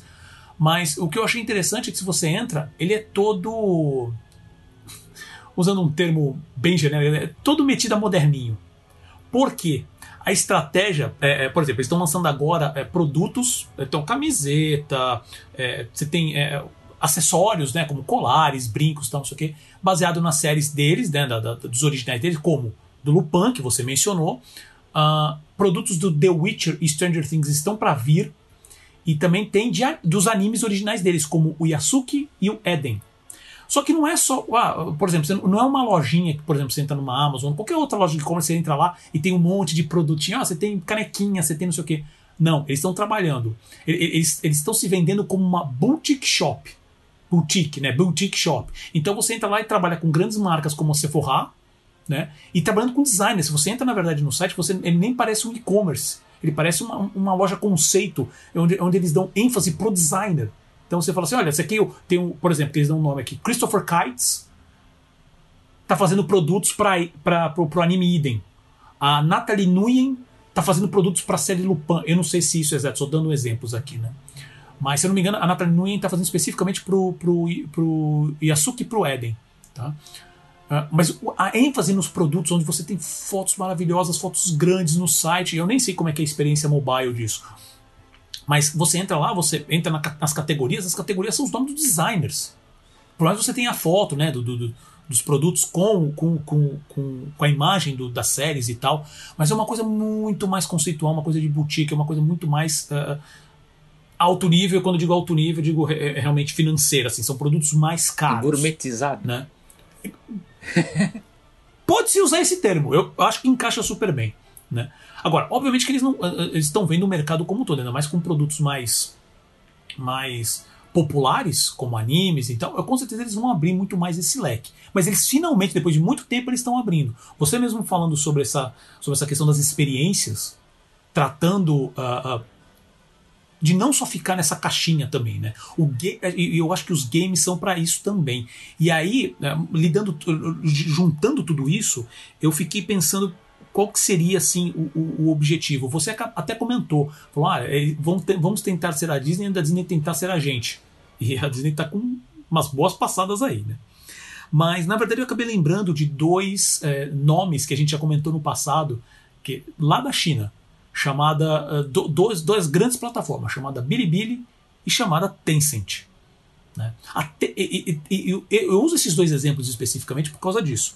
Porque tanto a Bilibili quanto a Tencent, a Tencent ela tem produtora de anime, ela tem produtora de filmes, ela tem produtora de games, ela tem plataformas uh, uh, de mídias sociais. Bilibili é a mesma coisa. Você tem é, produtoras de, de, de, de músicas, né? distribuidoras, é, serviços de streaming. as redes sociais dele são uns negócios absurdos. E aí eu lembrei, por exemplo, usando o WeChat, chama, né? O, o, é, é o aplicativo que tem na China. Que se fala que ele é, ele é um mega aplicativo. Porque você, ele, ele tem tudo dentro dele. Você quer fazer pagamento, você quer acessar conteúdo, você quer comprar serviço, você quer. Ele tem tudo, ele, ele, ele, ele virou a internet. Né? Quando você fala assim, a internet você acha de tudo, você acha de tudo dentro dele. Né? Óbvio que tem outros, outros, mas o WeChat hoje é uma grande referência para grandes outros aplicativos, não só nos Estados Unidos, mas também no Brasil. É óbvio que, que, os exemplos que eu vou dar, eu acho que pode ter exemplos melhores, mas é que eu lembro esses mais de cara. Mas são aplicativos que hoje eles estão tentando cada vez mais abranger muitas outras coisas. O iFood, por exemplo, ele continua indo na categoria de, de, de delivery, mas olha o, a quantidade de serviços que ele entrega hoje. Era só restaurantes. Aí passou para a parte de, de, sobremesa. Agora também faz parte do supermercado, faz farmácia, faz faz é, farmácia, faz uh, supermercado, o que for. Né? Uh, e outro exemplo que, que é legal também mencionar é que acho que também está menos, e, e, é numa categoria um pouco diferente, mas eles têm essa, essa, essa visão, como você mesmo falou, Selby, de tipo, a gente está querendo que você fique aqui dentro. O que, que eu posso te oferecer para você ficar aqui dentro? A Amazon faz isso. Né? Então, olha, você está aqui comprando, ah, mas você quer um conteúdo, você quer um serviço de, de, de internet, sabe? É, é, o AWS lá, que é um, também um dos maiores serviços, acho que é um dos maiores web hosts do mundo hoje, né? É, o Magazine Luiza. E eu lembro disso por causa da compra agora do Jovem Nerd. A gente acabou, acho que eh, nem, nem falamos especificamente aqui no animação, porque não tem coisa específica de animação. Mas foi um negócio impressionante.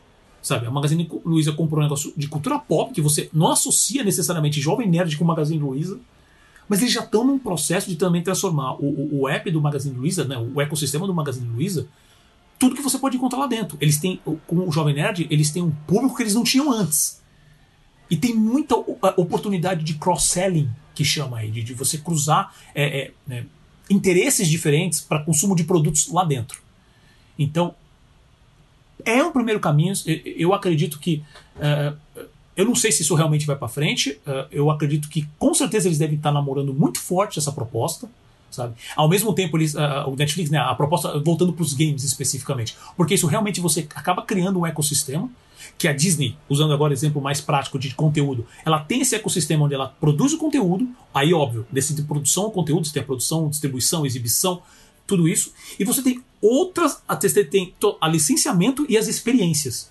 O que, que são as experiências? São os parques, são os, o, o, o, os cruises, né? São os. As, como é que chama em português? Me sumiu o nome agora. Os cruzeiros, obrigado. Né? São os cruzeiros, sabe? Você tem os hotéis. Uh, então, tudo isso é amarrado para o cara tá sempre consumindo Disney de alguma maneira. Né? E esse é um, pode ser um caminho, porque os games é o mercado hoje, um dos maiores mercados de entretenimento do mundo, se não o maior, em questão de produção de conteúdo. Né? E vendo o, o, sucesso que é, como eu falei, da Bilibili da Tencent na China, a Netflix falou: por que não dominar o resto do mundo, já que a China sempre é um grande problema, mas vamos dominar o resto. Né? E o games é uma ótima porta de entrada. Agora, é pode ser também uma grande armadilha. O Stadia é um bom exemplo disso. O Stadia não está indo bem. Eu ainda vejo lançamentos para ele. Eu vi que tem alguns lançamentos que rolou a E3 agora. Você acabou nem comentando, mas rolou a E3. Tá, tá rolando, na verdade né? A E3, ainda está saindo alguns, alguns lançamentos. Uh, ainda tem lançamento saindo para esse estádio, mas ninguém se comenta. Fala-se de, uh, como sempre, PlayStation, micro, uh, Xbox e o Switch, que ainda vende pra caramba da Nintendo. Né? Então, então a Nintendo também mandou muito bem com a questão do Switch. Agora, o estádio fez um barulho no início. Eu não vejo o pessoal falando assim, nossa, o estádio lançou um jogo que realmente o pessoal está ali concentrado. Obviamente estamos falando do Google. Né? Então eles têm estrutura para isso. Ao mesmo tempo, é só lembrar do Google Plus, que foi lá a rede social dele que não deu em nada e eles terminaram.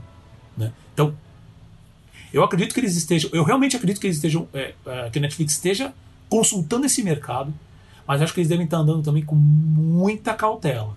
Porque é um mercado, é um mercado muito, muito complicado. Só você ver aí também todas as variantes como Steam, é, que você tem também características próprias, que também, é, se eu não me engano, a Steam não trabalha com assinatura, ela trabalha com venda de títulos específicos. Né? Mas também é tudo dentro, você joga, você, você tem todo, todas umas funcionalidades que trabalham dentro da própria Steam. Né? Então é, é interessante, isso é bom obviamente, se tiver mais, principalmente produção de jogos, falando especificamente de animação, é muito mais trabalho para todos os profissionais. O mercado continua. Isso prova que o mercado continua super aquecido. Mas. Cara, Não, e tem, é, e tem uma um, coisa bem um, grande. Um problema também que a cultura né, dos executivos do, dos estúdios, enfim, pessoal que trabalha com música, com, com entretenimento, eles não sabem lidar bem com a dinâmica da indústria dos games, né? É uma coisa meio assim, há um, há um choque de culturas nisso, é uma coisa que eu até estava tentando procurar mais saber disso, se há mais discussões porque eu já vi inclusive uma entrevista com o executivo que ele comenta que, por exemplo, a Disney ela, ela, ela de tempos em tempos ela investe em videogame, ela licencia, né, o, as marcas, mas ela, por, por exemplo, às vezes ela se anima com, com o lançamento de games, ela até resolve comprar aquela, aquela empresa. Bom, o caso clássico talvez seja o Epic Mickey, por exemplo, um para lembrar aqui, né? Você compra, só que aquela coisa, ela é uma estrutura grande, porque para você produzir um game de qualidade, com, com, alta qualidade, você vai precisar investir em, em capacidade, em, em, equipamento, em talento. E, e, é igual um filme, igual um blockbuster. Às vezes, uma grande produção ela não vende o que, que é o esperado. Né? Então, o que, que acontece? A Disney ela não tem a paciência de lidar com uma empresa, por exemplo, uma grande empresa que acaba por conta até do volume de trabalho, lida com um título só, e por alguma razão esse título não dá o esperado, e você acaba quebrando a empresa. Ó, não quero mais, não vou brincar mais com essa empresa, não. Fecha, manda todo mundo embora e passa para outra, né? Então, é, eu acho uma, é, é, bem complicado, né? Então, como que a Netflix faria? Será que ela criaria uma divisão própria para produzir esses games ou não, né? Então, eu acho que é um problema sério isso de de choque de culturas, né? Como que essas grandes corporações de mídia vão lidar com isso? É, vamos esperar.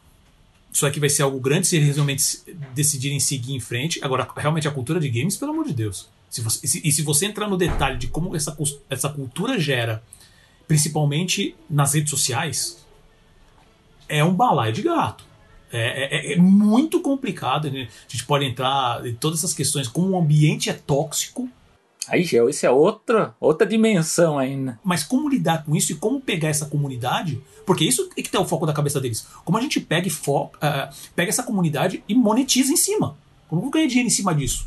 E como isso não uh, fazer com que toda essa toxicidade, que hoje é absurda, não machuque, né? não, não estrague a marca. Né? Então vamos esperar, porque realmente se, se realmente for para frente, é um negócio para acompanhar bem de perto. Lembrando, né, sempre, a gente sempre lembra aqui, se bem que se você já ouviu até agora, não precisa dizer muito, mas a gente sempre fala isso para você espalhar para os amigos, né?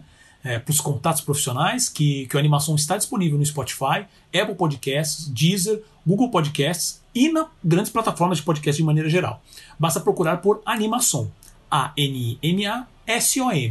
Se você gostou desse episódio, compartilhe né, com a sua rede de contatos, escreva um review, dê nota nas plataformas de podcast, nas que estiverem disponíveis, porque isso ajuda bastante o animação a chegar a mais pessoas. E também, se a pessoa, se o seu contato não sabe mexer com esse esquema de podcast, de plataforma, você fala assim: olha, acessa lá animaçãopod.com.br, nosso site oficial, estão lá todos os episódios. Chegamos às dicas culturais eu já meio que já dei, é, eu vou falar de novo, vou repetir, mas Selby. Bom, vamos lá. Minha dica cultural, né? Pra gente comentou ali Masters of the Universe, o He-Man, né? Minha dica cultural é um documentário da Netflix. Aqui no Brasil se chama A Força de Grayskull, a história de He-Man e os Mestres do Universo. É do, de 2017, tem uma hora e 35. É um documentário que mostra as origens e o impacto do He-Man, personagem que inspirou mais do que uma linha de brinquedos e um desenho animado, e como a gente vê agora ele está sendo revigorado aí com novos lançamentos. Então fica a minha dica aqui. Eu acho que o Paulo vai dar a dica agora do, dos zumbis do Zack Snyder. Não, ele vai falar do He-Man. Qual cara, é a que sua que dica? Tem comigo e o Zack Snyder, cara. Eu nem conheço. Nem é porque você não viu ainda. Tô curioso. Não vi ainda. Não vi. É, preciso, preciso ver. Porque realmente eu tô curioso com o filme, assim. Eu achei, eu achei que acho que deve ser uma diversãozinha bacana, mas não vi ainda.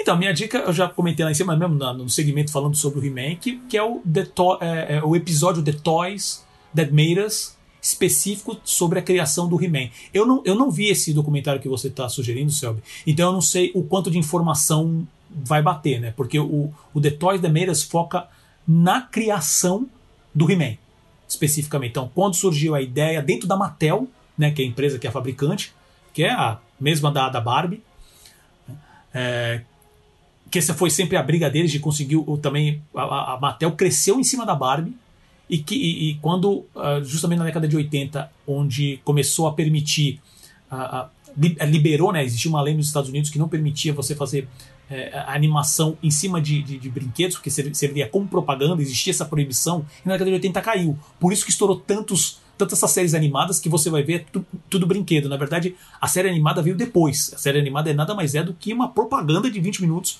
pro brinquedo. Né? E o He-Man foi um desses, mas assim, a maneira de como as ideias surgiram para cada personagem, principalmente o He-Man, principalmente o esqueleto, o gato guerreiro, já falei em cima e repito, a ideia de como ele apareceu é sensacional, uma das coisas mais nas coxas, que era, era tudo para dar errado e deu certo. Super certo. Né?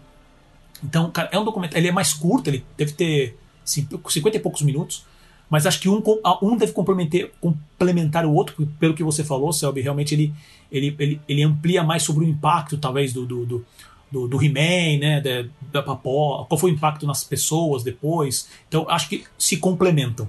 Tá? Então acho essa é a minha dica. Então tá tudo no Netflix, você vai lá, acessa, assiste, que são deve ser o do céu eu não vi, mas deve ser realmente bom. E o do The Toys That Made assiste o de Transformers, se você for, for de Transformers também é, é, bem legal, mas cara, o do He-Man é fenomenal, como entretenimento é sensacional. E chegamos ao fim de mais uma animação. Serve meu amigo algum comentário final? Mais um longo animação. Bom, eu queria deixar aqui um, um abraço e também uma dica também para quem quiser, estiver interessado. É, há um canal no YouTube chamado Ponto a Ponto Orlando, do amigo Carlos Eduardo Silva, um amigo que mora em Miami. É, ele vive fazendo lives nos parques da Disney, também tem um canal de, com conteúdo muito bom. Uh, ele me entrevistou no último final de semana, uma entrevista bem legal, aí fala de aspectos pessoais meus aí de interesse por, por Disney, por animação e pelos parques temáticos também. Então deixo meu abraço a ele e convido a vocês também, quem tiver interesse, procurar esse canal no YouTube, ponto a ponto Orlando. E agradeço ao Carlos porque ele fez uma bela uh, divulgação do animação no, no vídeo do canal ali, que eu não esperava. Eu achei, ele, ia, ele comentou que ia citar, mas ele acabou colocando a imagem ali da gente. Eu fiquei, fiquei muito contente com isso.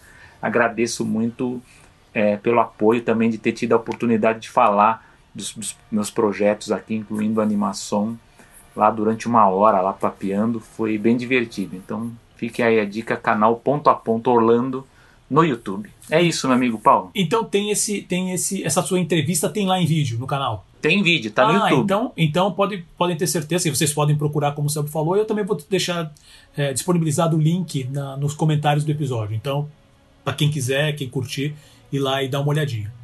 Então eu já deixo aqui os agradecimentos ao Gustavo Pinheiro, sempre ele, né, responsável pela edição e design, aos nossos apoiadores, o Bruno Carvalho, Thiago Cardim, Renan Frade e Regina Martini, a você que nos ouve prestigia a cada edição e sempre, claro, para você, meu amigo Selby Pegoraro. Eu sou Paulo Martini. E eu sou Selby Pegoraro. E vemos você no próximo episódio. Isso é tudo, pessoal. Até a próxima, pessoal.